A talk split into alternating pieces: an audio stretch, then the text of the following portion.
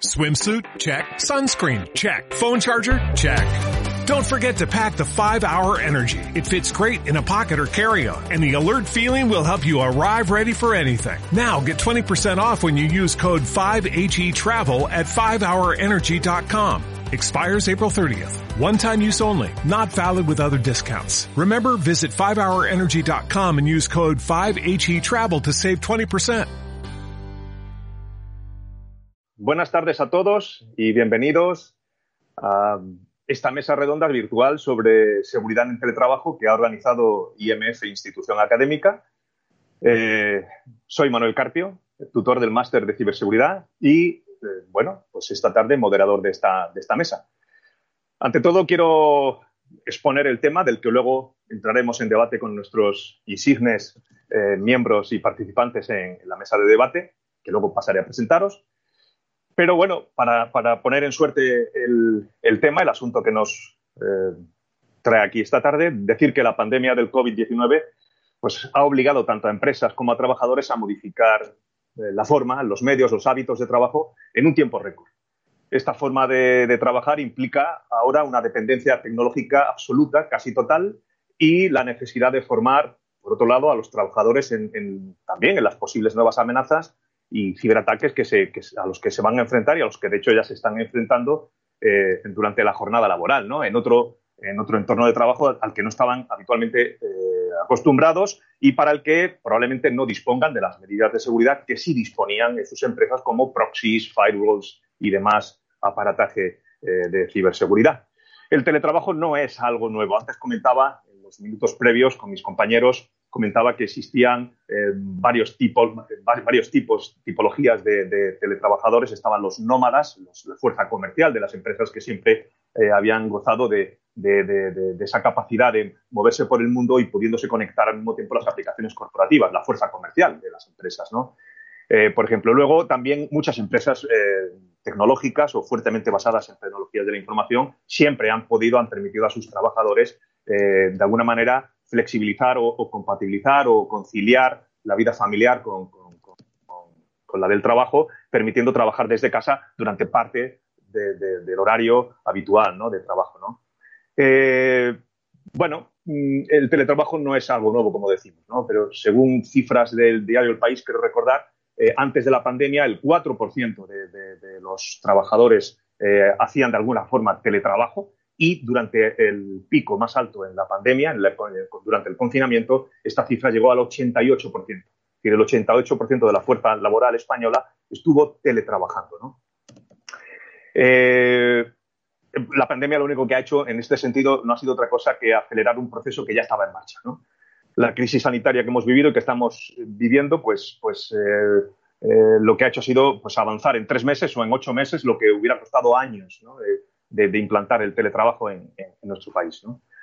Pero también los ciberdelincuentes han visto una oportunidad con esto del teletrabajo para, eh, para hacer de las suyas. Eh, y, han perfeccionado los ataques adaptándolos a esto ahora que los SNOPs llaman la nueva superficie. ¿eh? La superficie de ataque se ha, se, ha, visto modificada y ellos, pues ahora los ciberdelincuentes se adaptan a, a, esta superficie de ataque. Yo lo veo también como las migraciones en el Serengeti, cuando los news se desplazan eh, por, la, por la sabana, pues los depredadores también les van siguiendo. ¿no? Algo parecido ocurre con, con, esto de las, de, los, eh, de las ciberamenazas y los ciberataques eh, con el tema del teletrabajo. ¿no? España se ha convertido en el cuarto país del mundo en el que más se ha incrementado este tipo de, de, ataques. La actividad de los ciberdelincuentes contra compañías ha repuntado del orden de un 50%. Eh, aprovechando fundamentalmente que las medidas de, ciberseguridad que se disponen en los domicilios es inferior a las que se disponen de forma corporativa en las empresas. ¿no? Hablábamos también antes de, del perímetro, de la seguridad del perímetro. Si quedaba algo del perímetro, decía yo, si, hasta ahora quedaba, pues esto ha saltado por los aires con, con, el teletrabajo. Ya no se puede hablar más de perímetro en la época, en la era del teletrabajo. Eh, según también datos de Carbon Black, una empresa que se dedica a encuestas de, este tipo, los ataques de ransomware, por ejemplo, han aumentado un 148% en el mes de marzo ¿eh? respecto al mes de febrero. ¿eh? Eh, esto no ha sido todo, siempre igual. O sea, hay sectores que, se han comportado mejor que otros en, esto de los ciberataques eh, en el teletrabajo, ¿no? El caso del sector sanitario es especialmente preocupante. ¿no? Desgraciadamente, hemos tenido que ver cómo en los momentos en que más se, necesitaban los sistemas de información en el sector público y privado, en, el sector mm, de la sanidad, pues han sido hospitales, clínicas eh, y, este tipo de centros que estaban asistiendo a las, víctimas del, coronavirus los que se han visto también atacados por estos desalmados, ¿no? No tienen otra palabra. Eh, durante el COVID-19 este tipo de ataques han aumentado hasta un 150% eh, respecto a la época anterior en el sector sanitario. Eh, la urgencia con la que se, impuso el confinamiento, que fue prácticamente de la noche a la mañana, no permitió a las empresas planificar adecuadamente cómo se iba a hacer esto desde el punto de vista de la ciberseguridad. Y desgraciadamente se tomaron decisiones en algunas empresas eh, que podríamos considerar hasta no ya peligrosas, sino nefastas, ¿no? que luego les han costado mucho, mucho porque han sido objeto de importantes eh, ciberataques. ¿no? Eh, el objetivo era garantizar un acceso universal a todos los usuarios y trabajadores desde fuera del perímetro, cuando antes era para una pequeña porción de ellos, ¿no? Y, el objetivo era que pudieran alcanzar desde fuera, se pudiera alcanzar cualquier recurso de información interna en cualquier segmento de la red, ¿no? se abrieron puertos en Internet directamente para Citrix, para SAP, para Oracle. ¿eh? se hizo todo lo posible sin, y, muchas veces el, CISO tapándose la nariz con unas pinzas. Esta es la situación que en muchas empresas, desgraciadamente, se ha tenido que, sufrir. ¿no? Se han habilitado accesos a través de TeamViewer, como estamos haciendo en este momento. Se ha dado conectividad directa desde Oracle sin pasar por ningún firewall contra el router, accesos a la red interna, eliminando segmentos, switches en router, aplanando internamente la red. Es decir, esto ha expuesto realmente eh, grandemente la, ciberseguridad interna de, toda la red eh, corporativa al exterior.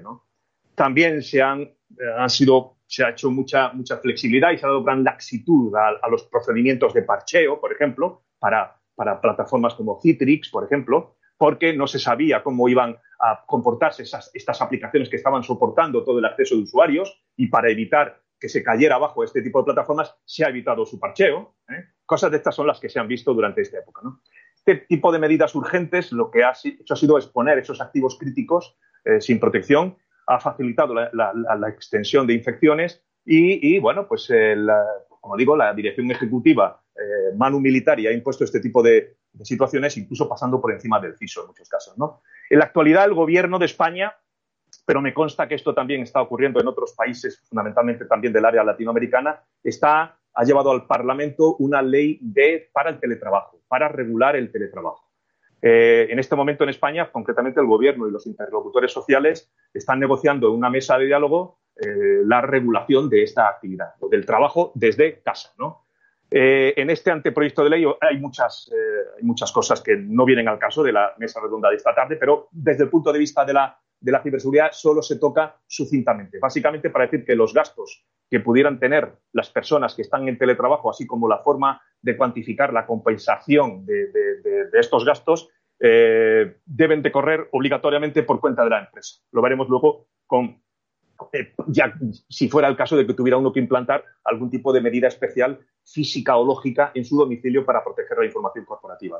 Por otro lado, eh, la empresa se dice en ese anteproyecto o proyecto de ley que podrá adoptar las medidas que estimen oportunas de vigilancia y control para verificar el cumplimiento de las obligaciones y deberes laborales siempre salvaguardando la debida dignidad del trabajador y su privacidad. Estamos hablando de que la empresa podrá o no entrar y bajo qué circunstancias en la red interna de la casa del empleado para comprobar eh, de algunos ciertos aspectos de ciberseguridad. Eh, bien, pues esto es el, digamos, el background, la base sobre la cual vamos a debatir a continuación. Y para esto, para hablar de todo esto, disponemos hoy a cuatro, eh, grandes mm, profesionales del mundo de la ciberseguridad, cada uno en un ámbito diferente, aunque todos son, por así decirlo, multidisciplinares, os conozco y puedo, y puedo decirlo. Y tenemos con nosotros, en primer lugar, a Javier Ruiz de Ojeda, que es Product Manager de, la Ciberacademia de Deloitte. Eh, Javier, pues además, eh, bueno, pues eh, ha trabajado en, como, en el área en Deloitte desde el año 2015 como en el IT Risk Advisory liderando proyectos para el sector bancario, aseguradoras, eh, infraestructuras críticas. Y antes de entrar en Deloitte, pues desarrolló carrera de consultoría de seguridad con clientes diversos como AENA, Santander, Telefónica, de lo cual yo también doy buena cuenta, y Repsol, por ejemplo. También tenemos con nosotros a Jaime Guillermo Ferrer, eh, que, es el arquitecto, uno de los arquitectos de, ciberseguridad en, Deloitte. Se incorporó también en el año 2015 a Deloitte y eh, está actualmente en el área del de, CyberSOC. Eh, y bueno, pues en la actualidad es uno de los responsables técnicos de la operativa diaria de los equipos de Threat Intelligence, de, de, FIR, en el CyberSOC de, de la EDC, y a lo largo de su trayectoria profesional ha trabajado en Innotech System como analista de malware y en Motecno como analista de tarjetas contactless. También tenemos a Marcos Lozano, responsable de ciberseguridad en INCIBE. Marcos es ingeniero software y diplomado en tecnologías de la información por la Universidad SEC. Cuenta con una amplia carrera en el área de la ciberseguridad, desempeñando tareas como asesor y consultor tecnológico desde hace más de 17 años en empresas de diversos ámbitos que discurren desde los medios de prensa hasta la administración pública. En la actualidad ejerce como responsable de servicios de ciberseguridad para empresas y profesionales en, el, en INCIBE. Eh, forma es formador en diversos másteres y colabora con la Comisión Europea en diversos medios y diversos medios de comunicación. Tiene diversas certificaciones que sería aquí largo y prolijo relatar. Y eh, bueno, pues buenas tardes, Marco, bienvenido. Y por último paso ya a Omar, Omar Jesús Horta, que es director de transformación digital en el grupo OESI. Omar cuenta con más de 15 años de experiencia en el mundo de la transformación digital, especialmente en el entorno de ciberseguridad, es un impulsor de la transformación digital con actitud emprendedora y colaboradora para desarrollar nuevas experiencias de clientes y empleados en las organizaciones. Actualmente es director de transformación digital en el grupo ESIA, desde donde se gestionan soluciones de ciberseguridad, de ciberseguridad para, grandes clientes eh, y eh, oficinas de, gestión, de PMOs, eh, en diversas firmas, que sería también aquí largo y prolijo relatar. ¿no? Es ingeniero de sistemas por la Universidad Santa María en Caracas, Venezuela, y MBA por el IESA. ¿De acuerdo? Pues nada más, tras esta breve presentación, eh, paso ya al turno de preguntas entre, entre, nuestros insignes acompañantes y miembros de, la mesa. Debo decir a, nuestro, a nuestra distinguida audiencia que, eh, por supuesto, estamos esperando ya y deseosos de que planteen sus preguntas al hilo de este debate y eh, y bueno, pueden hacerlo a través de las redes sociales, donde se está, estamos transmitiendo en streaming, y nuestra compañera Marina, del equipo de IMF, posteriormente, tras el debate, con mucho gusto las trasladará a nuestros, a nuestros ponentes. ¿no? Bien, pues eh, sin más dilación paso ya a, las preguntas, ¿eh? a preguntas que, estoy deseoso de formular para, para, para ver qué tal, cuál es vuestra opinión. Y quiero empezar por ti, Javier, mi querido amigo Javier Ruiz, eh, hablando de uno de la capa 8, de la famosa capa 8. Sabéis que según el modelo de referencia OSI, pues parece ser, nos enseñaron en el colegio que tiene siete capas. ¿eh? El modelo de referencia OSI, pues no, no tiene siete, son ocho, porque la octava capa es el sufrido eh, usuario. Y el sufrido usuario es el, normalmente el eslabón débil de la cadena. Siempre nos han dicho esto, ¿no? Entonces, en muchos casos, el error humano, dicen que el 80%, la ley de Pareto, es el 80% del error humano el que está en el origen de muchos de los ciberataques o de los ciberincidentes eh, de seguridad. ¿Cuáles son, según desde tu punto de vista, Javier, los errores más comunes que puede cometer un teletrabajador, normalmente por desconocimiento, eh, haciendo de esta manera que aumente la vulnerabilidad de la empresa ante los ciberataques cuando está teletrabajando? pues nada, lo primero, buenas tardes Manuel y buenas tardes al resto también. Encantado de compartir este ratito con vosotros y con todos los que nos estén escuchando con ganas de aprender un poquito más sobre estos, estos peligros de ciberseguridad ¿no? que nos afectan, parece, a la vuelta de la esquina cada vez que nos movemos.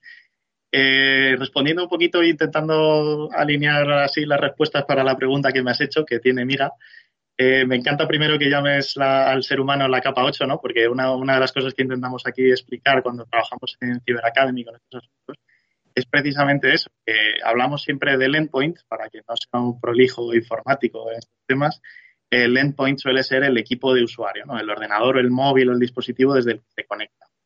Y para mí el endpoint, siempre lo digo, eh, es la persona que está detrás de ese equipo. ¿no? Ese es el auténtico endpoint. Es una parte más del sistema, como dices tú, Manuel, y es una parte más que tenemos que tener en cuenta, que tenemos que proteger, que tiene sus vulnerabilidades particulares y que tiene también sus securizaciones y sus eh, distintos modelos de protección y de detección que tenemos que entrenar con ellos, ¿no? Entonces, preguntabas por cuáles son los principales errores que comete. Pues bueno, el primero, que no es un error como tal, es el desconocimiento inconsciente. En la curva de aprendizaje hablamos siempre de que el primer paso es el desconocimiento inconsciente. No sé que no sé algo, ¿no? Y ese para mí suele ser el punto más peligroso en el, que, en el que se encuentra un empleado. No sabe que debería saber algo sobre este asunto. Eh, y eso es un tema que, bueno, poco a poco yo creo que está mejorando bastante. Las noticias eh, ya van haciendo muchísimo eco, como has comentado, de todos estos ciberataques que ocurren a distintas empresas, cada vez más grandes, cada vez más notorias. Nadie está libre de salir en una portada o de salir en, en la sección tecnológica del periódico que elijáis. Y para mí esto, eh, aunque tiene un lado malo, que es que efectivamente pues, eh, se está atacando o se está haciendo daño a las reputaciones de estas empresas, pero a cambio sí que es verdad que nos trae un poquito más cerca a todos saber que esto está a la orden del día, que no es un tema de que los ciberatacantes estén intentando cazar a Scarlett Johansson o a Trump o a Jeff Bezos, sino que realmente cualquiera de nosotros puede ser la, víctima eh, y la gacela de la que hablabas, ¿no? El ñu que está en el Serengeti y que, y que por ir el último de la tropa, pues es al que ataca el león. Eh, entonces, pues bueno, decía, el primero es no saber que no se sabe. Eh, gracias a Dios, pues lo dicho, está mejorando todo esto mucho, ya salimos hasta en el hormiguero hablando de ciberseguridad, lo cual es genial. Eh, otra cosa que hay que saber es que el malo es, es en, su, en, su más profundo, en su más profunda esencia del ser, es un vago, es una persona que no quiere trabajar mucho. El, mago, el malo antiguo eh, que veíamos en las películas de hackers y demás, era un tipo tecnológicamente hipercapaz. Eh, y no digo que los de ahora no lo sean, sí que digo que están empezando a encontrar atajos mucho más sencillos a veces para poder implementar esas, esos eh, malware y esos virus que nos instalan a todos. Y el atajo muchas veces es la psicología humana, ¿no? se han dado cuenta de que cuando somos capaces de seguir una fórmula como muy bien predeterminada, eh, un empleado o una persona de la calle eh, caerá en estas estafas que nos están haciendo. Irle un sentido de urgencia a lo que están diciendo, ¿no? Em, darte un posible premio o, o la opción de evitar una posible pérdida. Todo esto son como las distintas técnicas que utilizan los malos. Antiguamente decíamos, los malos nos traducen los correos electrónicos fraudulentos que nos mandan en Google y así nos llegan. Todo lleno de faltas de ortografía se detecta fácil y la realidad es que incluso los que utilizan el traductor de Google cada vez lo hacen mejor. Eh, las, eh, las estafas estas que nos hacen son cada vez más sofisticadas y como decía Manuel, encima se aprovechan de nuestras debilidades humanas que nos hacen, para mí, mejores personas, pero también a veces más mejores víctimas para ellos. Pues querer colaborar con una posible campaña solidaria que está ayudando a gente que ha perdido su trabajo con el COVID eh, gente que está deseando que lleguen nuevas mascarillas a la, farmacia de la esquina para poder eh, comprárselas a su familia. Y los malos se aprovechan de esto con, estafas, ¿no? Entonces tiene, tiene una serie de problemas. Y ya por último, que supongo que también la pregunta iba por algunos tips concretos o algunos pequeños consejillos que todo el mundo desde su casa puede empezar a, implantar, ¿no? Desde, el día de hoy casi. Eh, pues saber primero que el vector número uno de ataque contra personas siempre va a ser el phishing, el correo electrónico fraudulento que tiene una que quiere que caigamos en algo. ¿Cómo nos hace daño? Muy fácil. O bien tocando el enlace que no deberíamos tocar, que eso ya nos puede instalar alguna cosa en el equipo, o bien eh, pidiéndonos que rellenemos unos datos o una contraseña dentro de ese propio correo electrónico, o bien teniendo un adjunto que debajo del propio fichero que lleva junto al correo electrónico, pues lleva ese malware que, se va a intentar aprovechar de nosotros. ¿no? Pues sabiendo que así es como nos van a intentar atacar, es bastante más fácil defenderse. Por ejemplo, si me piden que acceda a esta oferta de Amazon en un correo electrónico, muy fácil, abro Amazon y ahí debería estar esa misma oferta. Si me dicen que en mi banco han tenido un ciberataque y que mi contraseña se puede haber visto comprometida y que debería acceder para cambiar la contraseña, perfecto, entro por la web del banco y cambio mi contraseña. Entonces, cuando me venga a mí esa información, esa petición, la ignoro. Cuando sea yo quien la pide, me fío. Y si solo tuviera que poner una norma para las personas, yo creo que sería esta. Muy bien, muchas gracias, eh, Javier. Oye, Marco, eh, tú como experto, Javier nos acaba de dar una, primera pequeña pincelada acerca de las vulnerabilidades en, el lado del, domicilio, por así decirlo, del teletrabajador. Y ahora quiero hablar un poco acerca de algo parecido, pero del lado de la empresa. ¿Cuáles son, desde tu punto de vista, en este momento las amenazas eh, más importantes eh, y cómo se han incrementado hacia las empresas cuando hablamos de los ataques eh, a los sistemas que dan soporte al teletrabajo? ¿Cómo ha cambiado el panorama, el, landscape, que diría un americano, cómo ha cambiado en el mundo, en el panorama de los ciberataques con la llegada del teletrabajo en el lado de la empresa? ¿Qué, habéis observado vosotros desde INCIBE? ¿Eh? Bueno, lo primero agradecer eh, que nos hayáis invitado a participar y agradecer a la gente que nos está viendo. Y efectivamente este panorama ha cambiado, eh, afortunadamente mes tras mes eh, va mejorando, pero sí que es cierto que sobre todo dependiendo de la tipología de la empresa, porque nosotros eh, ponemos especial foco en las pequeñas y medianas empresas que son aquellas que necesitan pues un poco más de protección porque no cuentan con esas salvaguardas, esos controles, esas tecnologías tan importantes y necesarias que tienen muchas veces las grandes compañías, pues hemos identificado que evidentemente están siendo mucho más atacadas que hace unos cuantos meses. ¿Por qué? Bueno, porque están aprovechando estos señuelos que comentaba Javier, estas técnicas de ingeniería social que puede facilitar tanto a empresarios como a gente del departamento de sistemas a posiblemente en esa carrera hacia la digitalización, a esa carrera la implementación del trabajo, a tratar de evitar pues poner pues lo, mínimo, como por ejemplo esos túneles, esas VPNs para conectar a servicios eh, remotos. De hecho, estamos observando en las últimas semanas un crecimiento de una famosa amenaza que se llamaba Emotet, que, fue del último trimestre del año pasado y que atacaba, bueno, entre otros servicios al, al escritorio remoto, bueno, pues esa, esa, carrera para el tema del trabajo, pues no ha hecho pensar, no nos ha hecho sentarnos a, las empresas y decir, a ver, ¿cómo voy a implementar esto de una manera segura? ¿Por qué? Bueno, pues porque el negocio manda, ¿no? Al final, eh, todas las empresas tienen que eh, llegar a hacer los balances de cuentas adecuados. ¿Y qué ocurre? Bueno, pues no piensan en la ciberseguridad y creen o consideran que es un elemento secundario. Cuando se están dando cuenta de que ese activo tan esencial, que es la información, cuando se ve comprometida, pues eh, les impacta mucho ¿Por qué? Porque, bueno, las empresas están acostumbradas a perder clientes, proveedores, incluso empleados, pero ¿qué ocurre cuando una empresa, una dependencia tecnológica alta, pues pierde el acceso a su información? Y por ende, pues esa pérdida de acceso a la información está siendo uno de los principales impactos que vienen sobre todo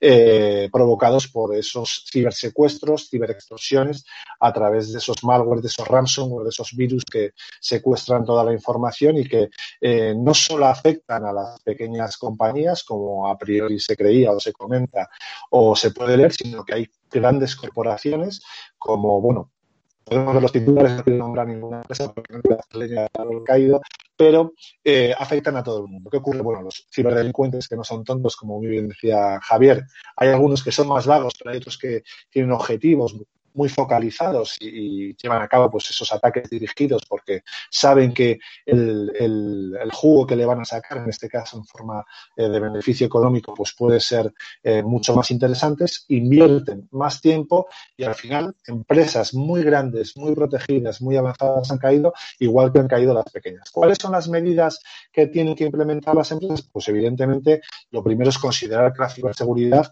eh, es un elemento a, a considerar de los más importantes, por no decir el primordial, sobre todo con la dependencia tecnológica actual y añadiendo esta nueva modalidad de trabajo que se está implementando. Por lo tanto, muy importante sentarse, pensar cómo se va eh, a desarrollar la estrategia para implementar esta situación. Esta situación además tiene que proveer pues pues la usabilidad eh, que teníamos casi antes.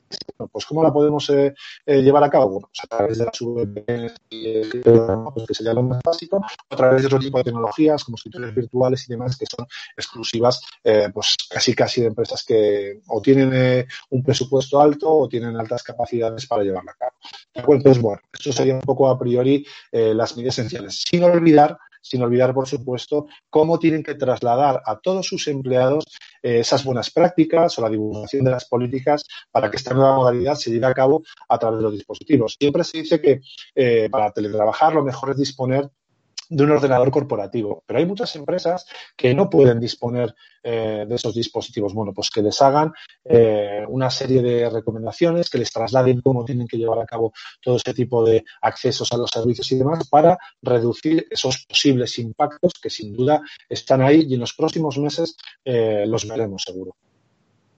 Muy bien, gracias, Marcos. Por cierto, hemos eh, experimentado algún problema con, el audio, con tu audio, que ahora nuestros técnicos seguramente intentarán solucionar contigo, ¿de acuerdo? Eh, pero has dejado muy bien centrado el tema para la siguiente pregunta, porque estamos siguiendo en el lado de la empresa, porque aquí vamos en este debate a, distinguir del lado del domicilio del trabajador o del nómada eh, y por otro lado en, el lado de, la empresa, ¿no? ¿Qué se debe hacer en uno y en otro lado, ¿no? Voy a seguir con este lado donde estamos, en el lado de la empresa. Tú nos has hablado muy bien acerca de las amenazas eh, y, alguna, y has apuntado algunas de las soluciones ¿no? que se podrían dar, pero, pero en esta línea hay dos aspectos. Primero quiero hablar de este tema con Guillermo, después pasaré a Omar.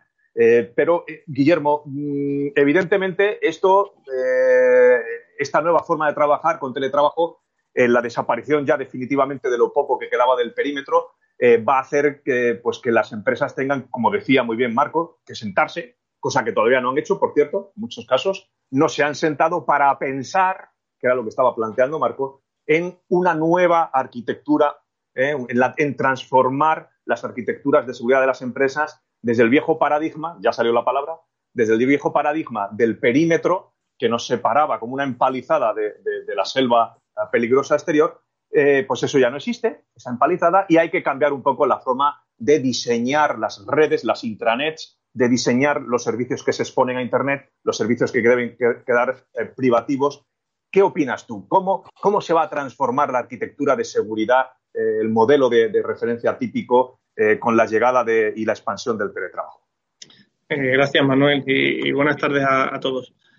Pues la verdad es que sí, que todavía hay muchas empresas que no se han sentado, pero es normal. ¿Quién quiere sentarse en este momento con la situación que tenemos y el tipo de trabajo que hay que hacer? No es un trabajo fácil, no es algo con lo que estemos habituados a trabajar y, la verdad es que el impacto en, esos campos de negocio y, de operación, como, comentaba Marco, es bastante alto. Entonces la dificultad, la dificultad que tiene es muy compleja y, hay que tratarlo con muchísimo cuidado y, con mucha tranquilidad. Entonces, ¿cómo van a tratar esa transformación? Es muy relativo. Dependerá principalmente del nivel de madurez que tuviesen esas compañías antes de este éxodo de, teletrabajo que, hemos vivido durante el confinamiento. Porque evidentemente no es lo mismo esa, esa compañía que ya estuviese acostumbrada a trabajar con, pues, con usuarios esos nómadas que comentabas antes, que por motivos de trabajo, motivos personales, lo que fuese, estuviese acostumbrado a viajar, a conectarse a cualquier tipo de segmento de, la red de la compañía y demás, y esas mismas compañías ya tengan pues, un control bastante bueno de su arquitectura, de sus herramientas, unos personal, personal de ciberseguridad bastante cualificado. Ese tipo de compañías no tendría que tener una transformación de arquitectura tan grande, sino más bien una adaptación de capacidades. Es decir, aunque en la época que estamos, en la que estábamos antes del confinamiento, en España por norma general no se estilaba demasiado el teletrabajo, sí que era bastante corriente que, algunos empleados sí que lo hiciesen. Entonces, estas compañías, como decía, no cambiarían la arquitectura, pero esa adaptación sería sobre dos puntos. Uno, el volumen de tráfico. Ese volumen de tráfico no es lo mismo que 10 personas o 50 o 100 personas al día se conecten vía VPN a la red de la compañía, por lo que no sufriría tampoco un, incremento de tráfico bastante latente y se podría trabajar sin ningún tipo de problema, a que de buenas a primeras nos hemos encontrado con que el día siguiente de comenzar el confinamiento hay empresas en las que 3.000, 4.000, 5.000, 6.000 personas se han conectado todos a la vez durante un periodo de más de nueve horas y más porque sabemos que con el teletrabajo todo el mundo trabaja más, eh, a, la vez, a través de la misma VPN. Es decir, el volumen de tráfico que han tenido que soportar el canuto que tuviese cada compañía ha sido varios miles de veces mayor que el habitual.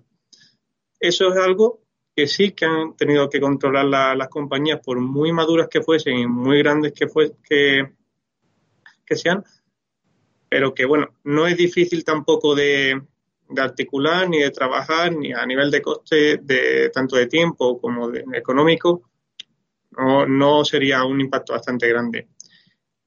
Hay otro punto que creo que muy pocas empresas lo, ha tratado, lo han tratado a día de hoy y sería de que sí, todas esas empresas están muy maduras, tienen una buena segmentación, tienen un buen control de a qué se hace, de, usuarios, de a qué se accede a través de la VPN y a qué no. Pero es verdad que cuando estamos en la red de la empresa, tenemos un proxy que nos ayuda, tenemos que recordar que es algo que nos ayuda, no nos restringe en la navegación del día a día. Nos ayuda a que no nos infectemos, a que no pongamos en compromiso ni nuestros dispositivos, ni nuestros datos, ni los de la empresa.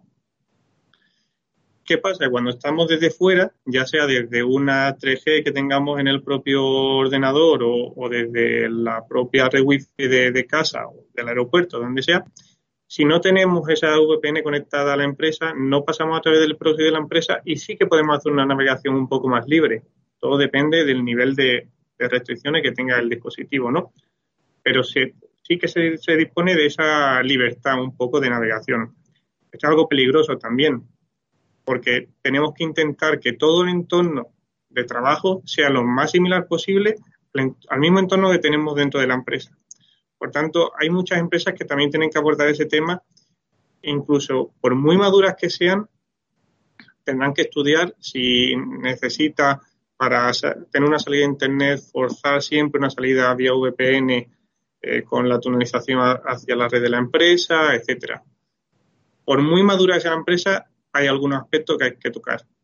Otro punto distinto sería las empresas que no tienen, que no son maduras a nivel de, arquitectura a día de hoy. Esas empresas sí que tienen pues un panorama bastante, bastante difícil y que se la ven encima muy rápido. ¿Por qué? Pues porque el día siguiente, día uno de confinamiento, todos sus empleados tenían que conectarse a la, a la red es lo que pasa? No tenían medidas para ello y han tenido que tirar pues de lo que, de lo que tenían a mano.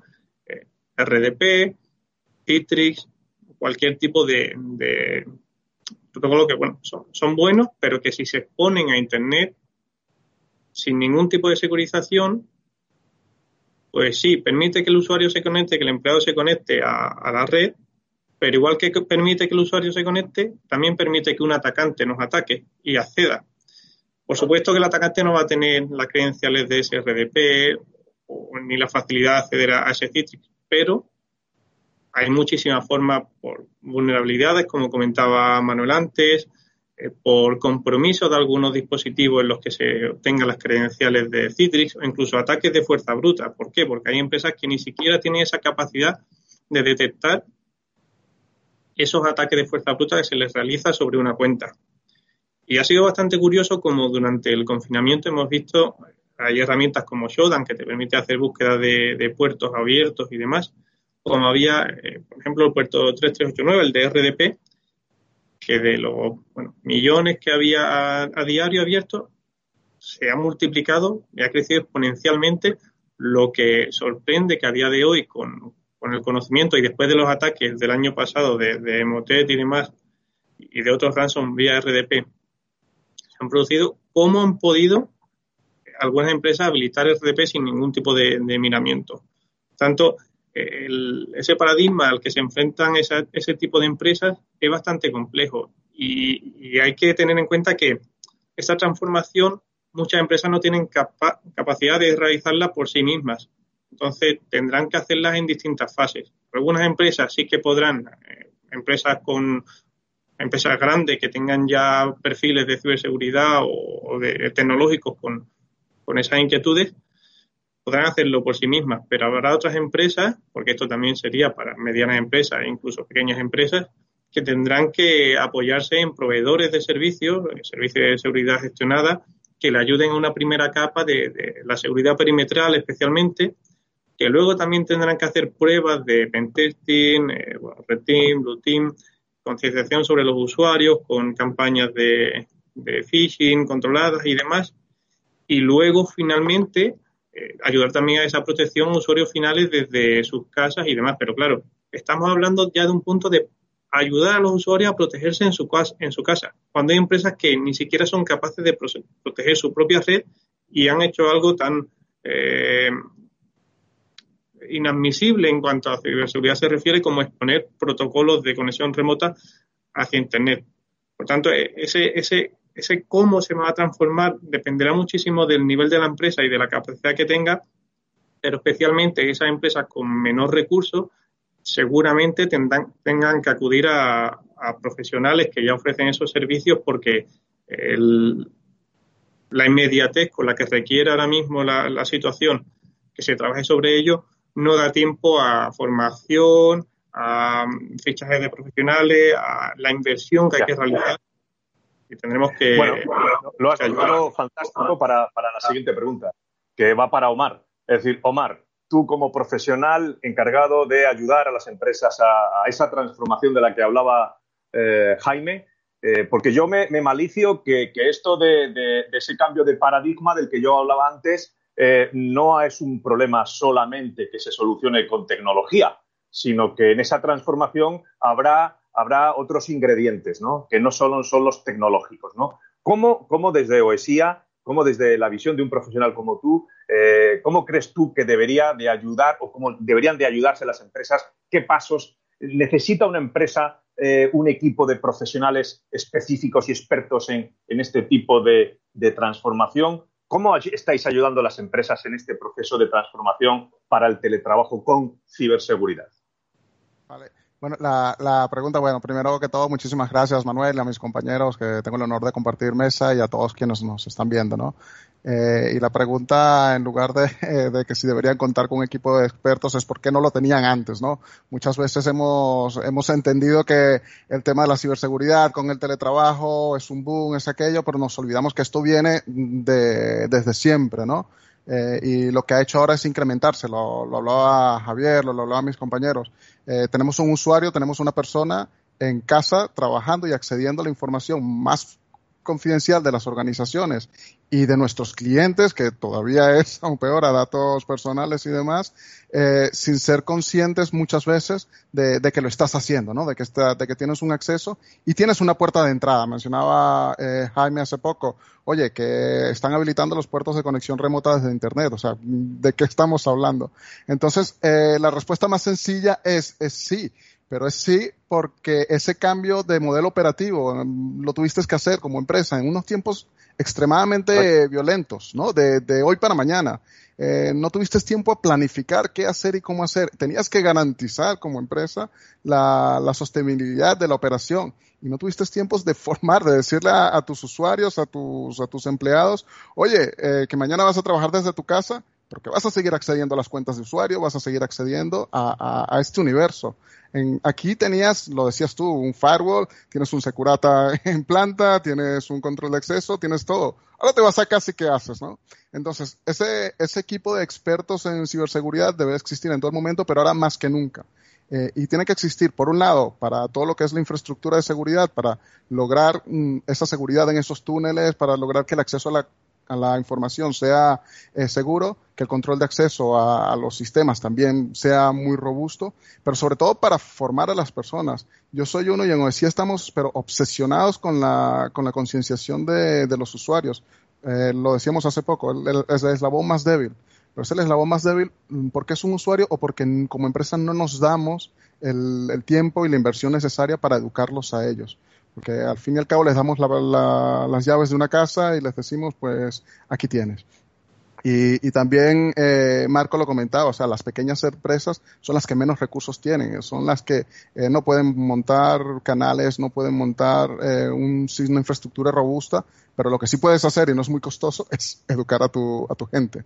Entonces, tienes que tienes que, que, tener dos líneas muy, muy claras una, en la medida de lo posible, hacer una, una seguridad muy robusta a nivel tecnológica, eh, implementar controles, implantar tecnología, desplegar, eh, sí, bueno, tecnologías en seguridad. Y por un segundo, eh, educar a tu, educar a tu gente, concienciarla, concienciarla, concienciarla. Y eh, de forma transversal, pues tienes que estar monitorizando. Lo mencionabas, Jaime, hace, hace poco. Eh, pues necesitas un, un, una, eh, un centro de operaciones de seguridad, un SOC, que tenga la visibilidad de lo que está pasando en tus sistemas, de lo que está pasando en los sistemas de tus usuarios y en el canal de, comunicación entre, ambas partes. Entonces, esas tres patas eh, lograrían lo que sería un, modelo más robusto de seguridad. Y déjame que insista, pero la concienciación, concienciación, concienciación tiene que ser eh, vital. O sea, es que de nuevo, pasamos en el que te levantabas de la mesa y le preguntabas al de al lado, oye, eh, tengo este en una, en una operadora, oye, ¿qué hago con este cliente que me está pidiendo esto? Oye, mira, apunta este código y, poco más.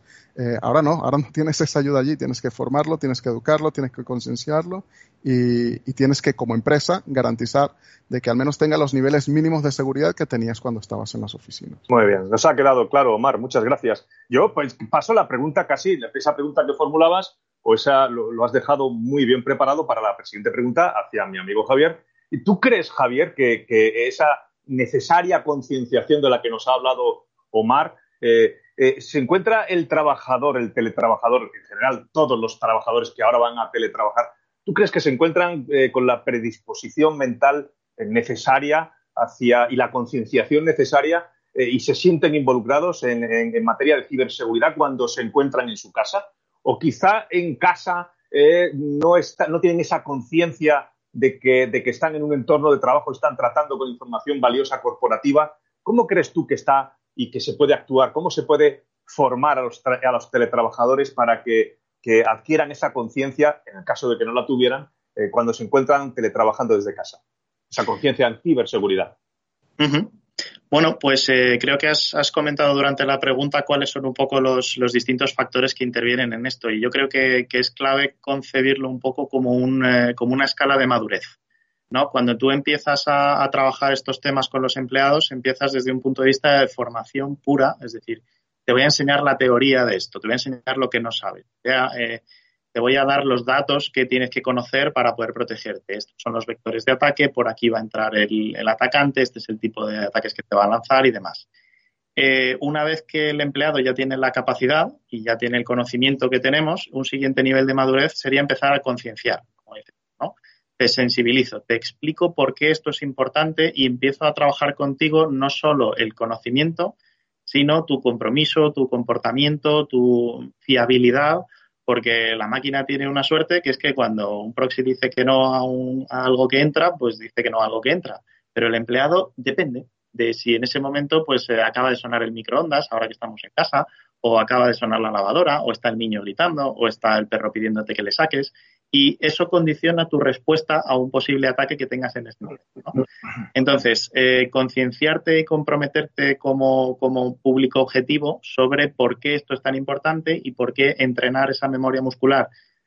Joder, nosotros, o sea, se sabe que en las empresas no solo te explico cómo tienes que reaccionar a un correo fraudulento, sino que además te voy a lanzar yo unos cuantos de ejemplo para entrenarte, no solo para ver si te cazo y para ver qué puntuación me está sacando la gente, sino para entrenarte y entrenar esa memoria muscular tuya de que acostúmbrate a recibir estos ataques. Esto es una cosa constante, ¿no? Como el boxeador que aprende a que le tienen que llover por todos los lados y entonces aprenderá a dejar de sorprenderse cada vez que le lleguen, entrar en su entrenamiento muscular y decir, vale, esto se para así, esto se responde de esta manera, lo reporto al equipo de seguridad o al CAU o a donde sea y ahí queda ya respondido.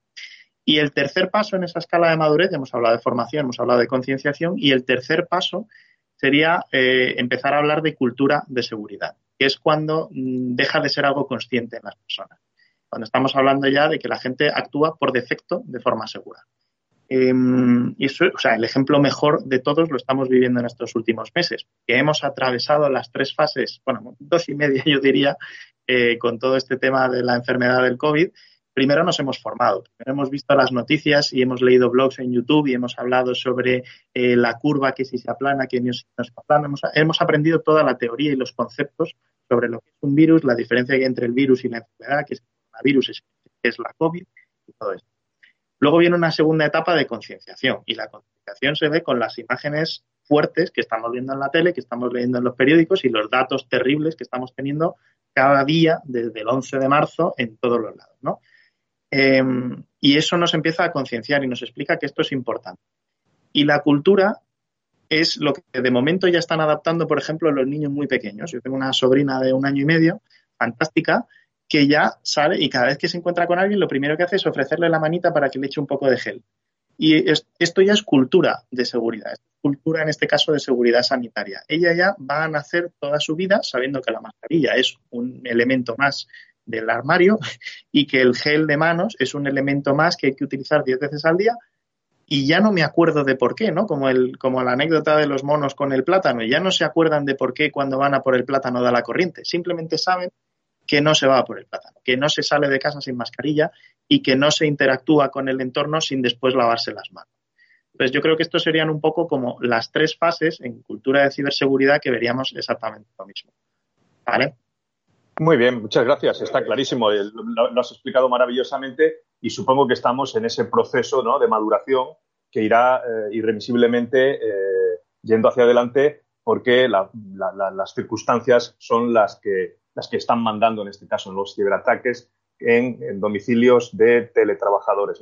En ese sentido, eh, Jaime, ¿tú crees que debería, deberían de disponerse medidas especiales de ciberseguridad en casa del teletrabajador, en su domicilio, ¿no? Para, de alguna manera, asimilar eh, las medidas de seguridad, esos proxies fantásticos, esos eh, firewalls con alta disponibilidad y balanceo de carga que tenemos en nuestros perímetros, todo este aparataje informático que tenemos en los perímetros en la empresa, no los tenemos en, el domicilio. ¿Crees tú que algo debería de articularse, algo debería de disponerse en casa del, del usuario? Y luego una pregunta abierta, pero también fundamentalmente para Omar. Y en el caso de que hubiera que disponer este tipo de medidas, según vuestra opinión, que lo lanzo a vosotros cuatro, ¿quién debería pagar todos estos costes eh? de los nuevos dispositivos? Eh, se me ocurre, antes comentábamos el tema de los vigilantes de seguridad que tenemos en estas empresas, la propia seguridad física. La empresa gasta una gran cantidad de dinero en videocámaras, en sistemas perimetrales de acceso físico, tornos de entrada. Nada de eso tenemos en nuestro domicilio, que puede ser atacado por unos ciberdelincuentes para robársenos nuestro laptop, nuestra, nuestro eh, disco duro eh, y poner en un brete a la empresa. Eh, es decir, mm, ¿creéis vosotros que, deberían de disponerse nuevas medidas de seguridad o incrementar el nivel de seguridad en los domicilios? Quizá no de todo el personal, pero sí de probablemente el personal crítico. Y en ese caso, ¿quién corre? ¿Quién debería correr con los costes de esto? Te lo lanzo a ti, Jaime, pero también a Omar y al resto de componentes de la mesa.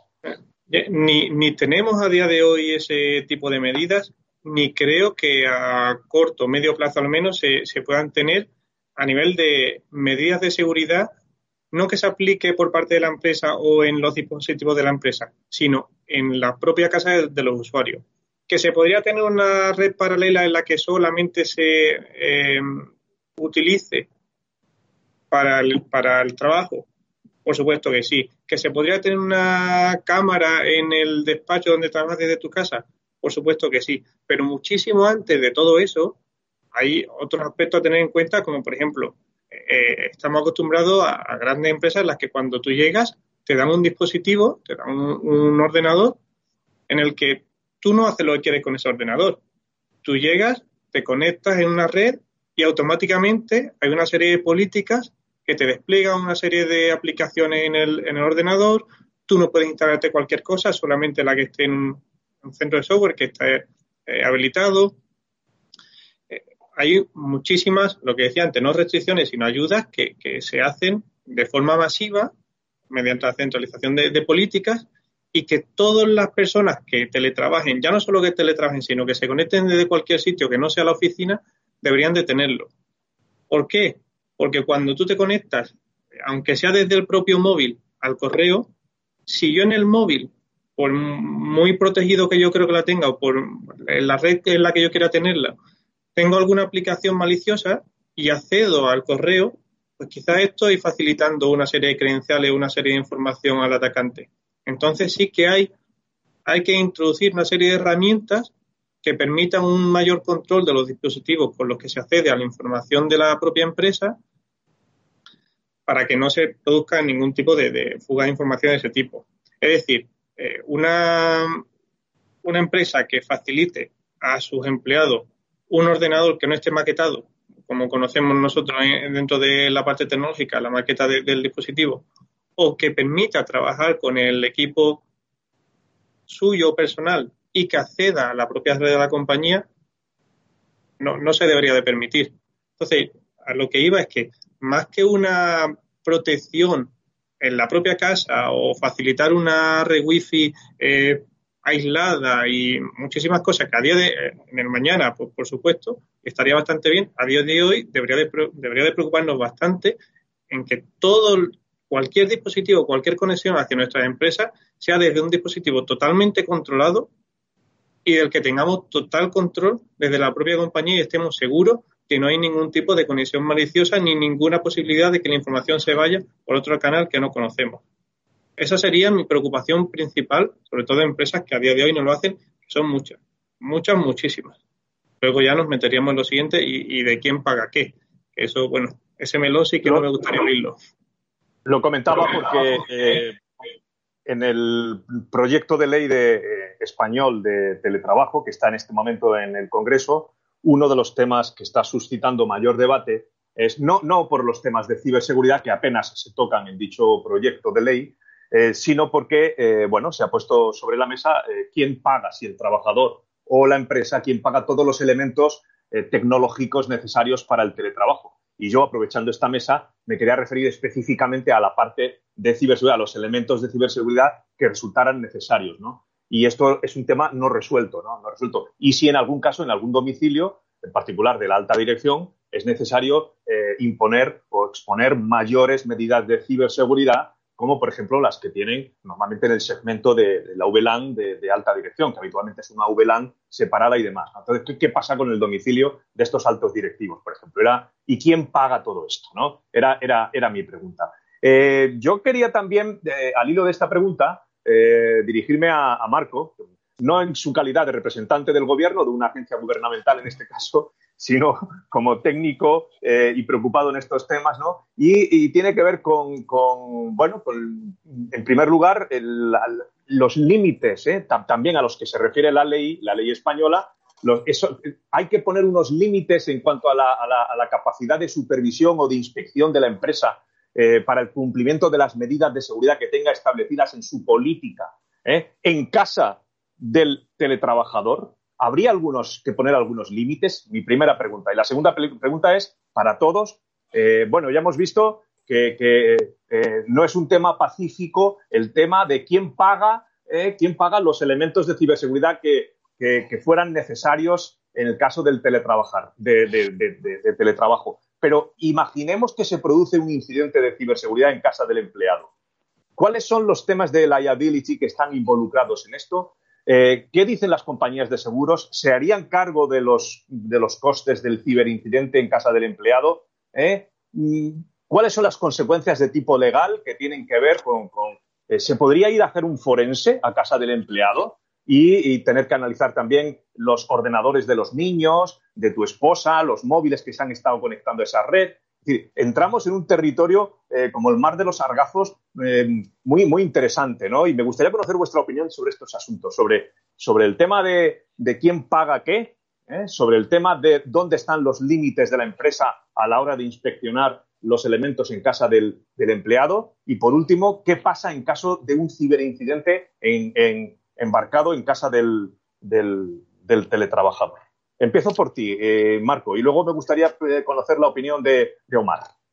Bueno, yo, sin ser un experto en cuestiones de privacidad y demás, que en estos días, pues eh, implementando esta modalidad, pues pueden afectar mucho a, todos los usuarios empleados que están trabajando de casa, es algo que en alguna ocasión sí que se ha abierto este melón, es decir, cuáles son los derechos de, la empresa frente a, ese usuario que está trabajando desde casa en el caso de que, por ejemplo, sin querer exfiltre algo de información, lo suba a un Dropbox que ha sincronizado en su equipo personal sin saber cómo, ese tipo de cosas. Bueno, yo os puedo contar una anécdota relativamente reciente durante el confinamiento de un usuario que, claro, evidentemente, cuando ahora mismo nos encontramos en un entorno que para nosotros es como nuestra zona de confort, se me escucha mal por lo que, por lo que veo.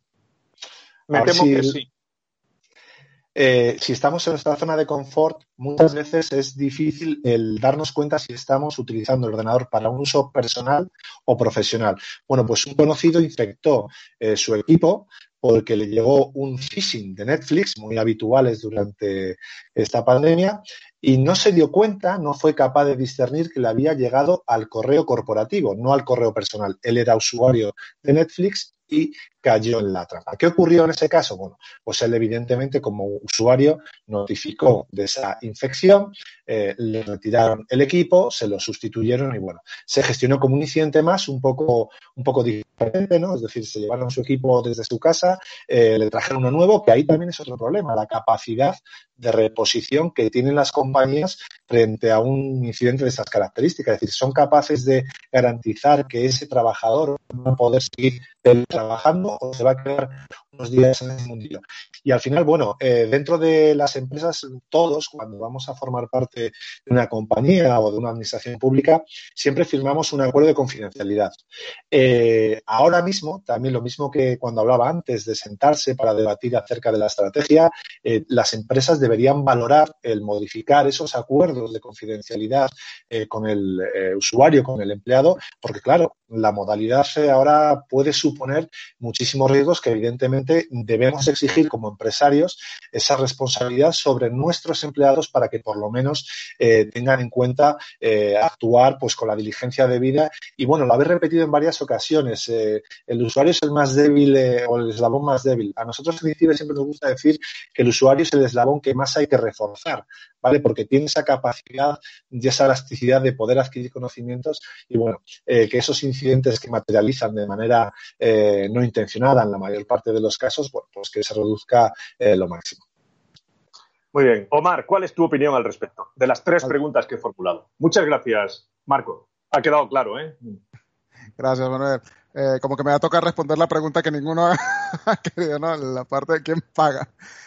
Yo, voy a empezar por, por allí, ¿no? O sea, el, ¿quién paga eh, no, no, no directamente voy a responder, pero sí te voy a decir quién es el, responsable de lo que pasaría si sucede un evento de seguridad que expone datos personales de, una persona. Y es la empresa, ¿vale? Eh, al fin y al cabo, cuando tú firmas un contrato con una empresa, eh, lo que estás diciendo allí es que tú eres el responsable, tu empresa, eres el responsable de los datos personales de, de tus clientes, de la información y de todo esto, ¿no? Eh, y en ningún momento estás, estás diciéndole lo acoto a mi edificio en la dirección X, eh, sino que eres responsable de ello. Entonces, eh, te has llevado la estación de trabajo, el, workspace, te has llevado al usuario a trabajar en, en una red eh, que no es segura, que compartes con las consolas de videojuego, eh, que compartes con los televisores, con la domótica, iba a decir el nombre, iba a empezar a sonar aquí. la, chica esta que está por allí, pero eh, empieza, empiezas a tener eh, tu red, tus datos compartiendo eh, red con todos estos dispositivos que son inseguros por defecto. Entonces, llevas a las empresas a pensar en, en, en, una, en un mapa de riesgo totalmente distinto. Llevas a las empresas a, centrar el, tiro de decir, oye, eh, tengo que reforzar la seguridad en este nuevo esquema, en esta nueva gestión operativa, eh, porque si no voy a tener yo una multa, una sanción, una demanda, un lo que fuese. Entonces, aquí es en donde tienes que empezar a jugar con qué es lo que el, el, precio o valor, ¿no? O sea, ¿qué, ¿qué, me conviene más? ¿Pagar esta tecnología, pagar esto, eh, estos controles o eh, esperar a la suerte, ¿no? Que, que, también hay muchas empresas que se van por esa última opción. Eh, también, hay que, también hay que decirlo.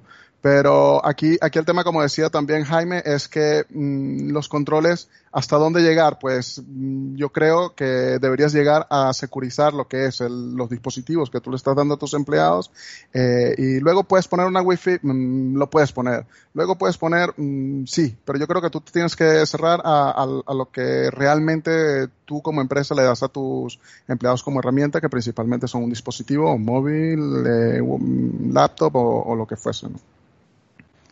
Muy bien, me entiendo por tus palabras que responsable es la empresa, eh, evidentemente, y, parece claro, si en el contrato no se ha estipulado nada al respecto, que sea la empresa la que tenga que, hacerse cargo de cualquier eh, responsabilidad por el hecho de haber pactado con el trabajador el, que se teletrabaje ¿no? y que se maneje su información eh, corporativa en casa de en otra ubicación que en este caso no es el seno materno del edificio corporativo, ¿no?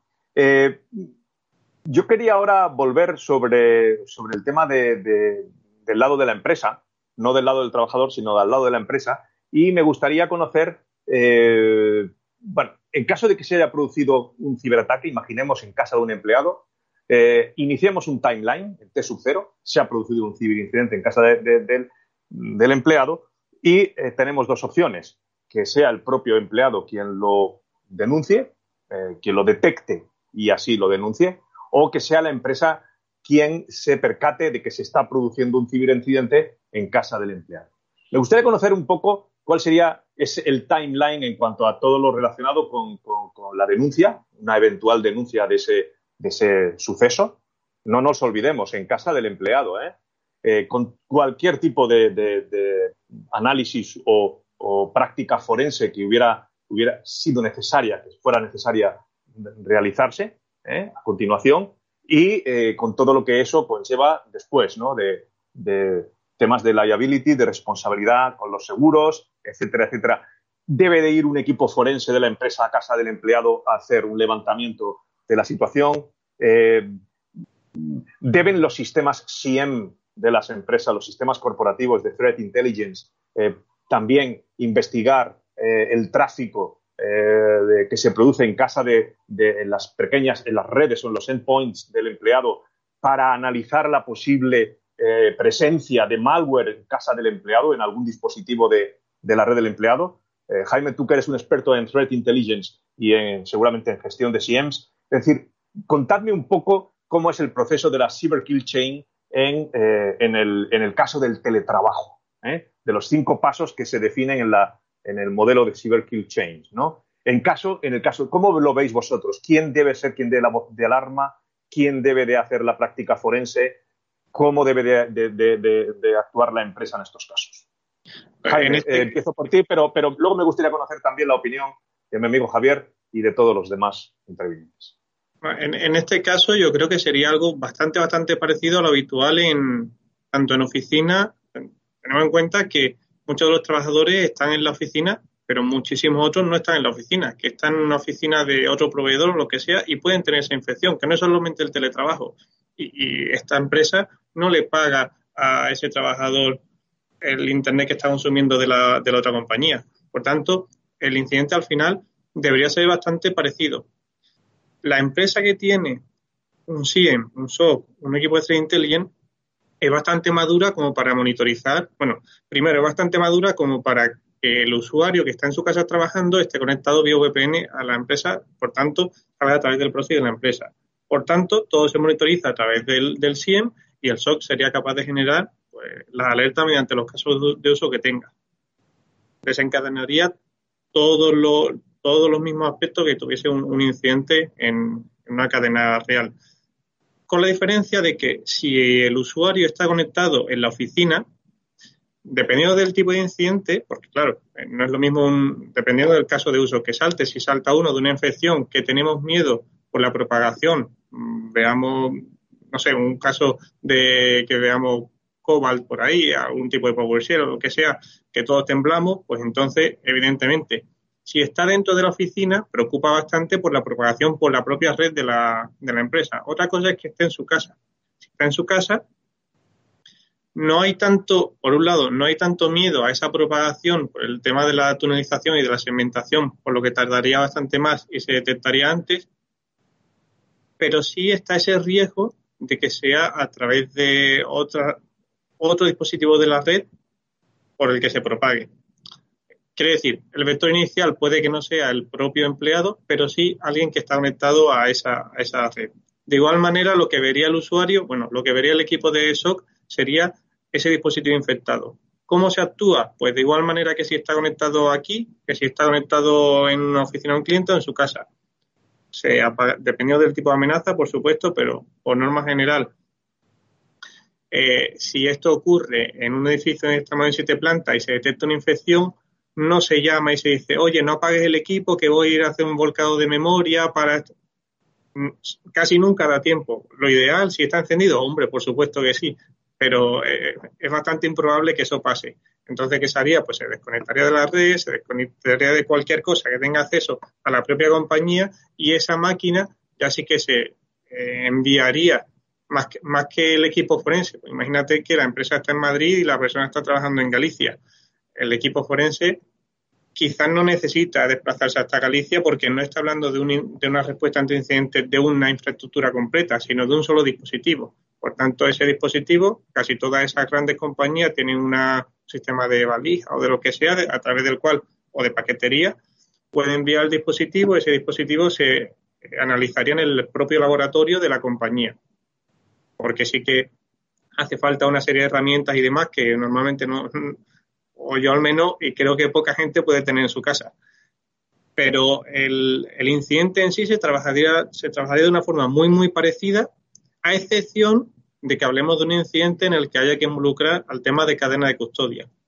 En el caso de la cadena de custodia, el incidente es totalmente distinto y, de hecho, creo que ni siquiera se plantearía en algún momento hacer ese, ese análisis siguiendo esa cadena de custodia, porque, claro, eh, lanza ahí el forense, haces el, ese, ese perito forense hacia allí, ese notario para que porte el acceso a ese dispositivo, que todo quede eh, bien documentado y demás, es bastante, bastante difícil.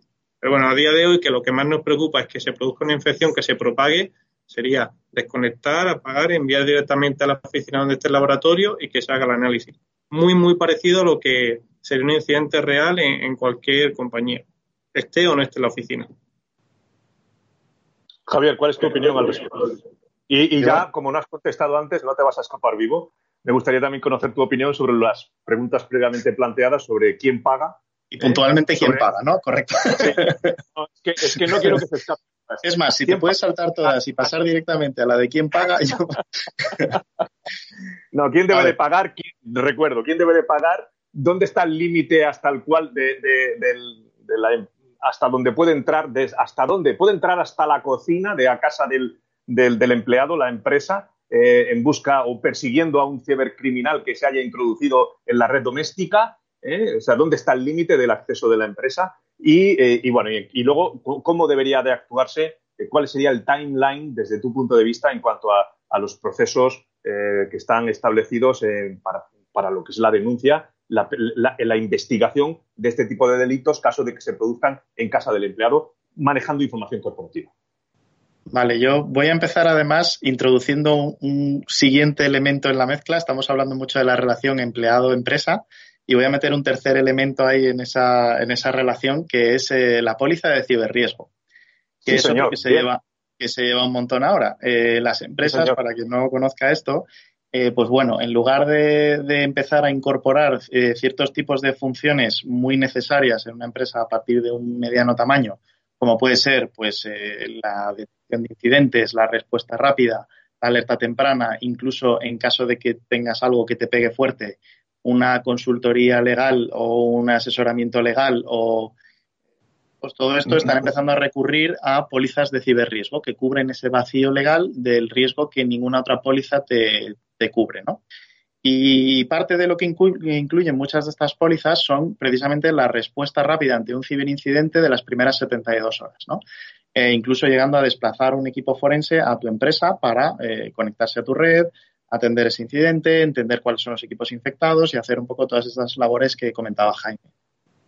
Entonces aquí tenemos ya otro tema más, porque el empleado ha, firmado un contrato que puede ser todo lo complejo que nosotros queramos y que seguramente será más complejo a partir de que salga esta nueva ley que mencionabas, Manuel, em, pero no ha firmado ningún contrato con el proveedor de, de pólizas de ciberriesgo de la empresa. Es decir, Aquí ya es que no es que venga mi jefe a mirarme o el empleado de IT de mi empresa a mirarme lo que tengo en mi casa, ¿no? Y a examinarme la tele o el dispositivo de Internet en casa. Ya que viene un tercero tercerísimo o el proveedor incluso de seguridad del, de la aseguradora que me da el ciberseguro a meterse en mi casa y a mirar estas cosas.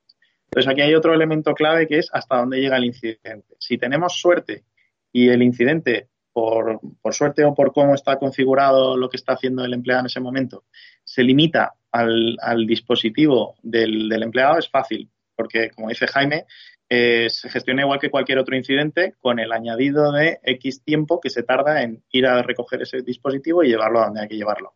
Ahora, que si hay una sospecha de que ese malware se te ha quedado una parte a lo mejor almacenada en uno de tus dispositivos conectados a tu wifi de tu casa. Eh, y aquí el empleado es determinante, por, lo que decíamos antes, ¿no? Eh, el empleado se te puede poner en contra y encima decir, oye, si yo no tuviera este dispositivo en mi casa, no me habría entrado esto que me ha infectado la tele, la nevera, la lavadora en, online y, mis ordenadores de casa y los móviles de los niños.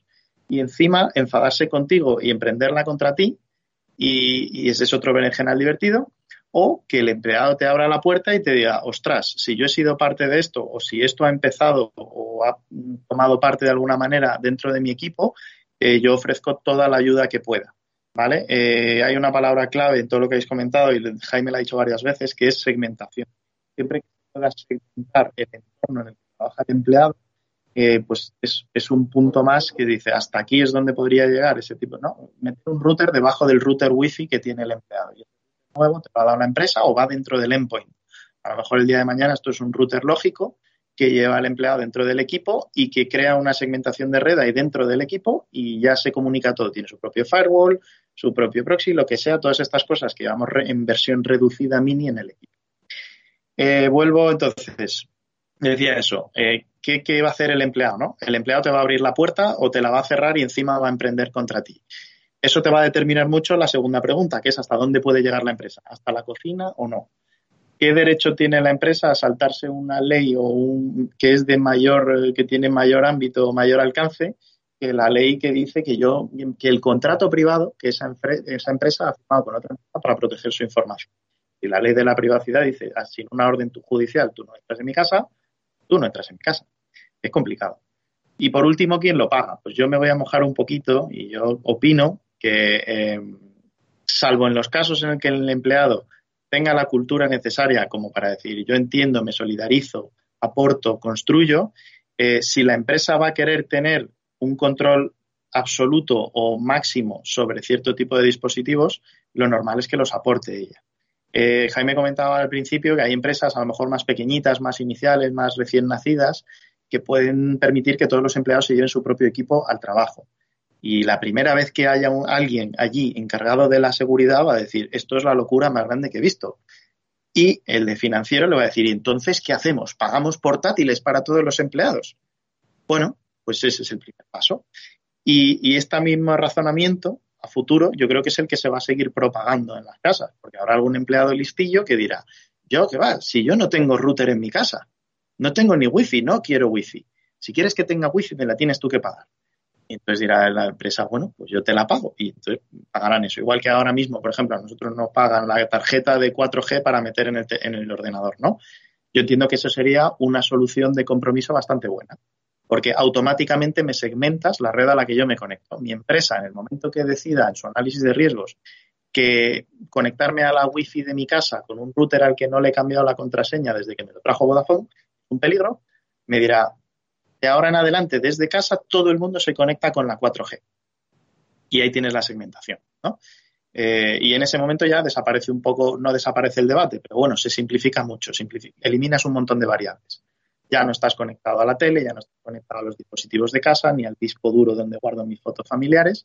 Y si tengo un incidente, el incidente está en el ordenador. Lo cojo, me lo llevo, lo analizo, lo resuelvo, lo investigo y pongo las medidas nuevas que salgan de ahí yo, sí, sí, sí. Yo albergo la, vana esperanza de que alguno de los legisladores que en este momento están eh, manejando este proyecto de ley estén asistiendo entre nuestra distinguida audiencia a esta mesa redonda eh, y obtengan de forma gratuita, por cierto, una consultoría sobre cómo debería de ser esa ley para además dotar de ciberseguridad a esos teletrabajadores. Me temo que no va a ser así, eh, porque ya estamos rondando horario casi de preparación, de preparar la cena con nuestras queridas eh, partners en casa cada uno.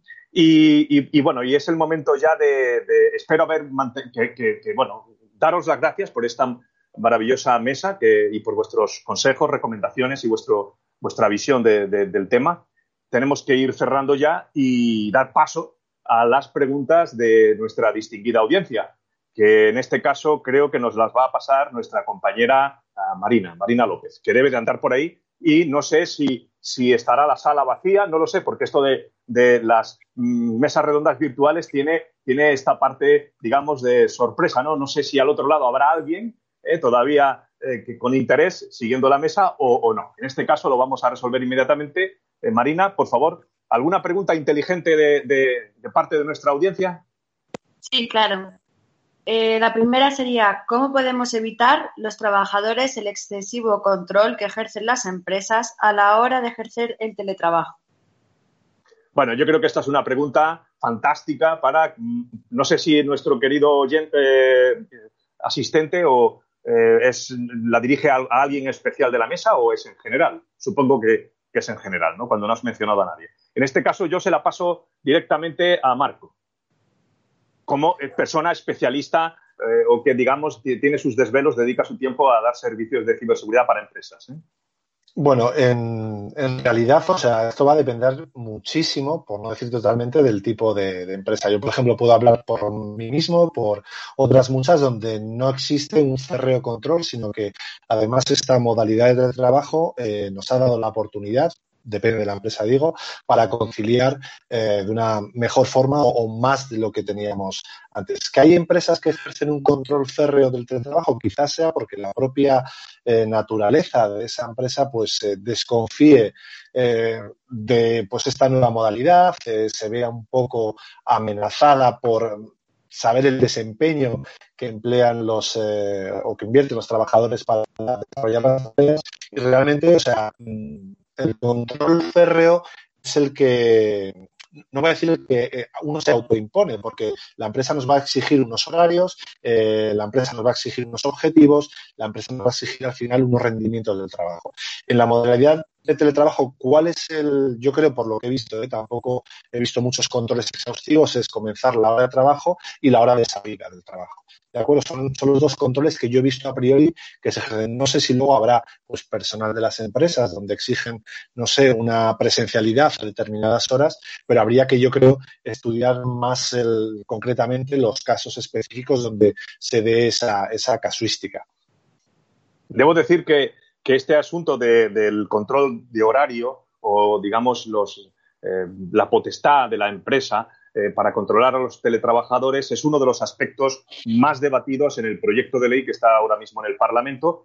Pero bueno, quizás no sea este el, ámbito más adecuado de esta mesa sobre ciberseguridad. Pero bueno, sí, como hemos visto, ciertos aspectos de ese control sí que tienen que ver y mucho con la ciberseguridad, con los, con los elementos que haya dispuesto la empresa o el teletrabajador para garantizar esa, ciberseguridad. No sé si alguno de los de, mis queridos compañeros tiene algo más que añadir acerca de, ese control férreo o, férreo en guante de seda, eh, no sé cómo denominarlo, que puede o debe o, no puede o no debe ejercer la empresa en, cuanto al, desempeño de, trabajador.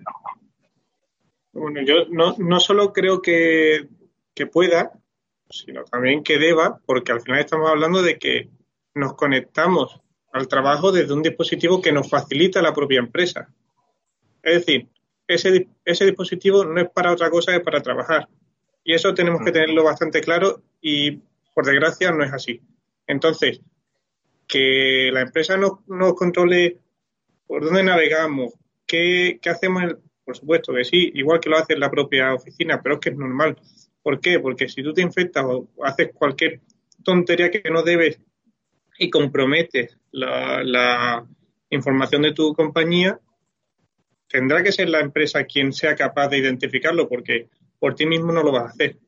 Por tanto, en mi opinión, no solo es que pueda, sino que debe hacerlo eh, más allá del tema del control horario y demás, que entiendo que cada empresa, eh, la empresa que no sea flexible a la hora del horario y exija un control férreo del acceso y de la salida, lo va a ejercer tanto en casa como en la oficina. Por tanto, el teletrabajo no debe de cambiar nuestra, nuestra forma de trabajar. Debe ser exactamente igual, simplemente que nos va a ayudar a esa conciliación familiar y demás, pero, pero ya está, no tenemos que intentar buscarle un, un fallo o, un truco por el cual aprovecharnos de ello.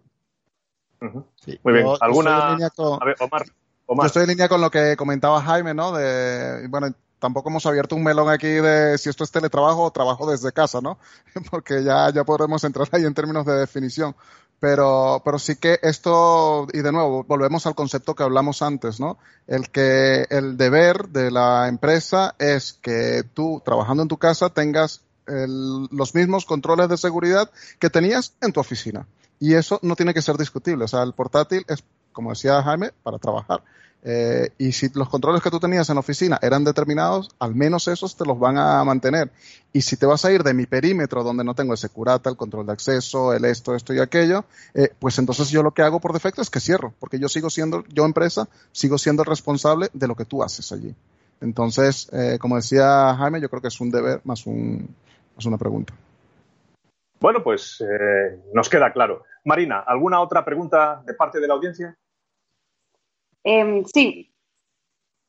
Nos preguntan, ¿cómo poder asegurar mi privacidad con respecto a la empresa? Ajá, muy interesante. Me alegra que me haga esa pregunta, señor de la audiencia. Interesante. ¿Cómo nos protegemos de la empresa?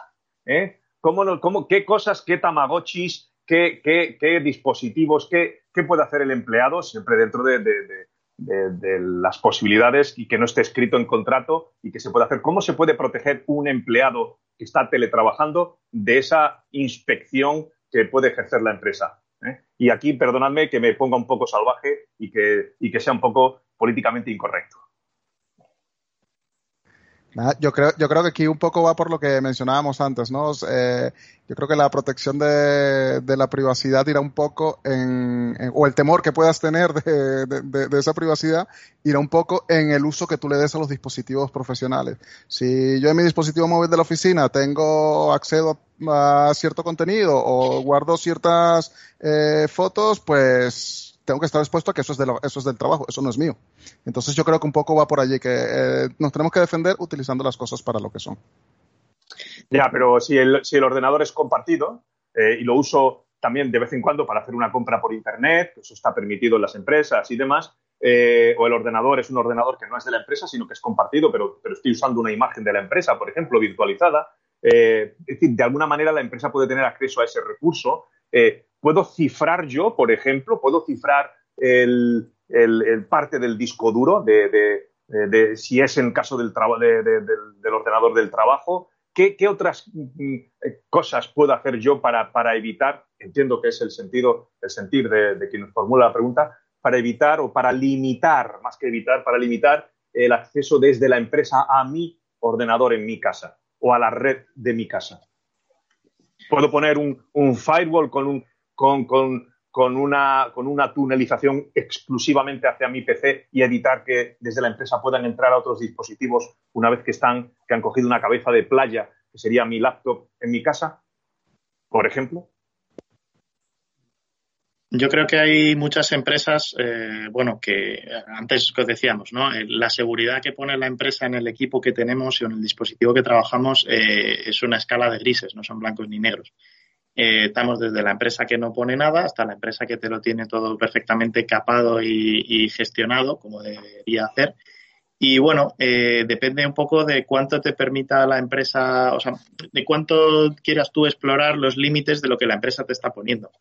Eh, al final, yo tengo una filosofía de trabajo en la que de vez en cuando hago cosas personales desde el ordenador de trabajo, por la cantidad de horas que le dedico, seguramente, y, precisamente por eso creo que la mejor manera de, escapar a ese control es hacerlo sin intentar ocultarlo. Es decir, si yo voy a dedicar X horas al día a este, a este ordenador en concreto y tal, digo, joder, pues si tuviera ahora que salirme del ordenador e irme a casa, a, yo que sé, o al móvil y esconderme en algún lado para mandar un Gmail o para hacer una compra de Amazon o no sé cuántos, llega un momento que dices, eh, es peor el remedio que la enfermedad, ¿no? Entonces, eh, no intentar esconderlo creo que es una estrategia que mejor funciona. Al final la policía no te, no te pone la multa por lo que haces, sino por la intención con la que lo haces, ¿no? Entonces, el, el andar escondiendo lo que llamamos nosotros el, el rogue IT, ¿no? El, eh, la tecnología pícara o la tecnología con la que intentamos escaparnos de las medidas de la empresa, eh, hay veces que se, se, hace. Yo utilizo un Dropbox porque la empresa no me ha dado un medio cómodo de, mover un fichero de dos de un ordenador a otro y uso un Dropbox. Perfecto. Eh, pero en estos casos, si es porque quiero esconder cosas y tal, pues hombre, eh, siendo el equipo no de mi propiedad y sí de la propiedad de la empresa, entendería que pudiera levantar algunas cejas, ¿no? Me parece un tema escabroso en cualquier caso. O sea, sí, sí, y, como, y que la pregunta a lo mejor que tendrías que estar haciéndote si no, si no confías hasta ese nivel en tu empresa no es si cómo escapar de, de su control.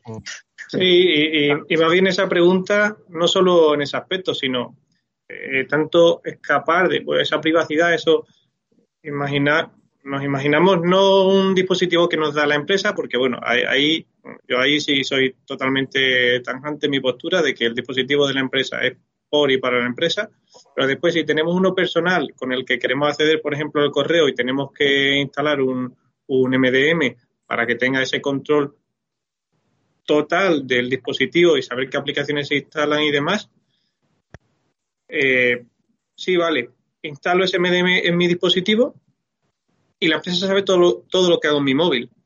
Vale, cuando instalas una aplicación de un banco, por ejemplo, en el dispositivo móvil, no sé si habéis puesto alguna vez a mirar la cantidad de permisos que hace, pero tiene acceso total al dispositivo.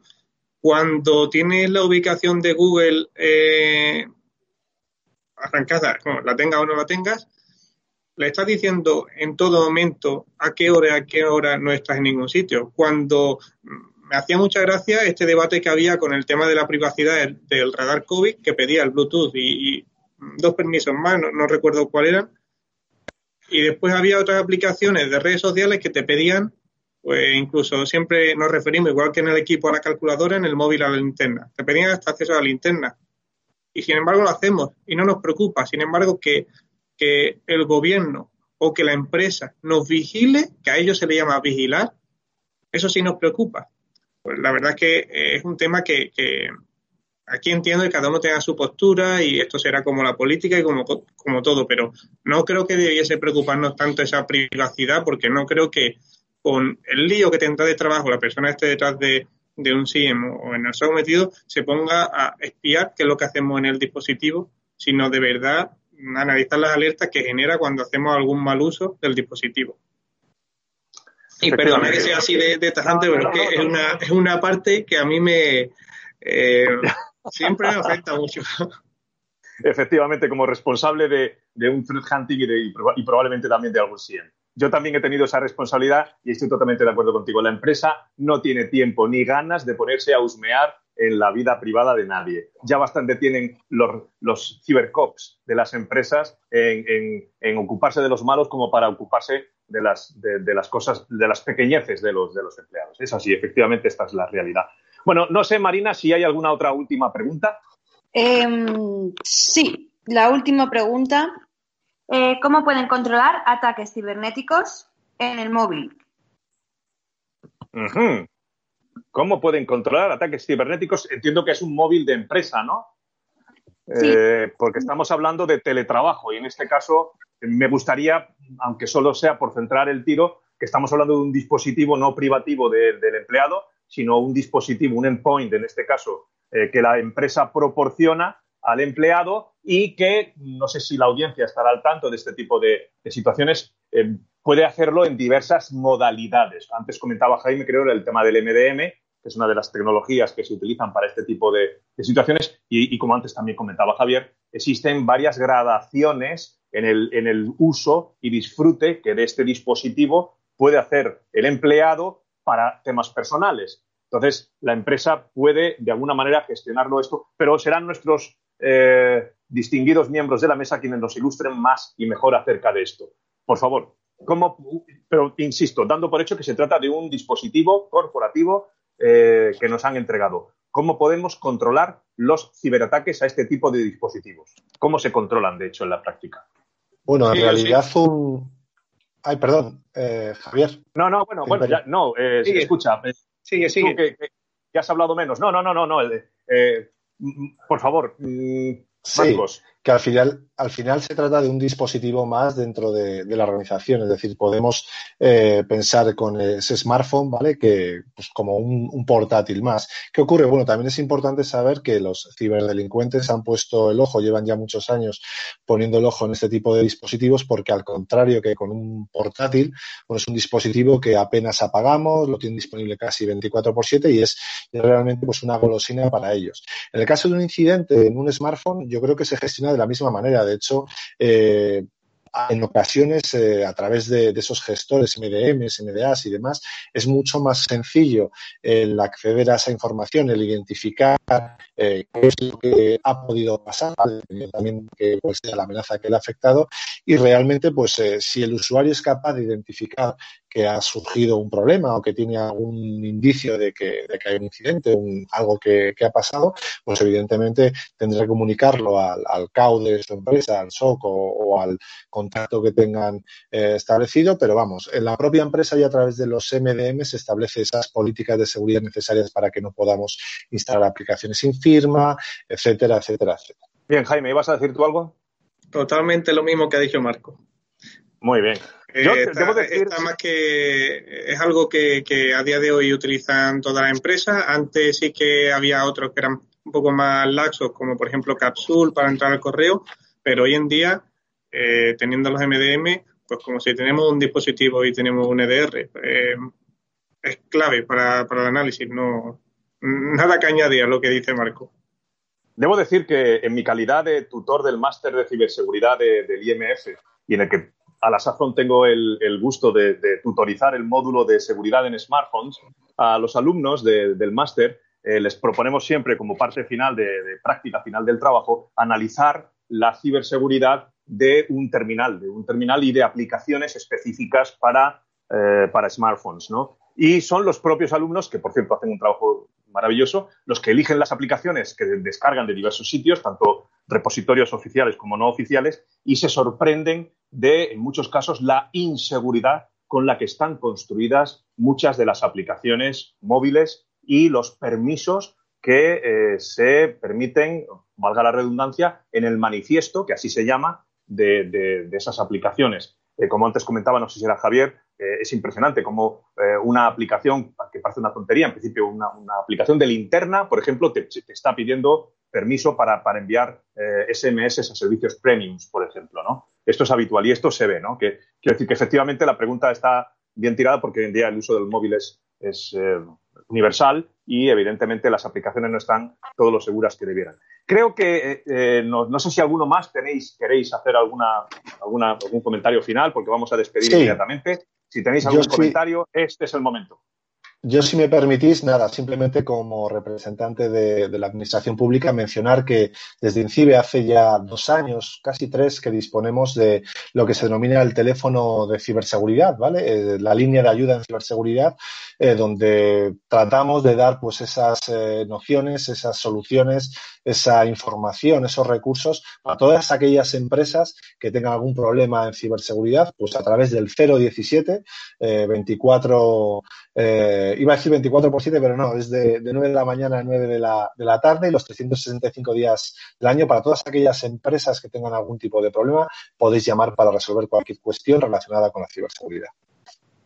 Muchísimas gracias, Marco. Ya sabéis, tenéis un teléfono que no es el teléfono de la esperanza, pero que sí os puede, del que sí podéis esperar apoyo y en la solución y por lo menos alguna indicación para solucionar un problema de ciberseguridad que tengáis en vuestra casa. INCIBE está para eso, INCIBE se creó para eso, y, creo que está haciendo una labor magnífica, también, por cierto, en el mundo de la ciberseguridad en los smartphones. De, manera que enhorabuena, Marco, a ti y a todos los compañeros que estéis trabajando en INCIBE eh, de forma, pues, pues eso, muchas veces eh, no fácil, ¿eh? No, fácil. Bueno, pues yo ya quiero despedir, y es el momento de despedir esta mesa redonda fantástica, donde ha sido un placer conversar con mis colegas y amigos, no sin antes recordar a nuestra distinguida audiencia que tanto en el timeline de Facebook como en la landing page de, esta página, donde seguramente ustedes se habrán registrado, ahí van a encontrar un enlace que, por favor, se los rogamos, eh, les va a llevar a una pequeña encuesta de cinco preguntitas que nuestros compañeros de, IMF eh, os quieren formular para ver qué os ha parecido, eh, si merecemos una subida de salario o, por contrario, que nos tiren al río. No lo sé, espero que sea lo primero en lugar de lo segundo. Y, bueno, espero también haber mantenido una hora y media su atención, la, entre todos, entre los que hemos estado aquí, haber mantenido su atención y, bueno, pues en este momento desearles una feliz tarde, váyanse ya a preparar la cena y eh, que tengan una feliz tarde y lo que queda de día. Muchas gracias y hasta la próxima con el IMF.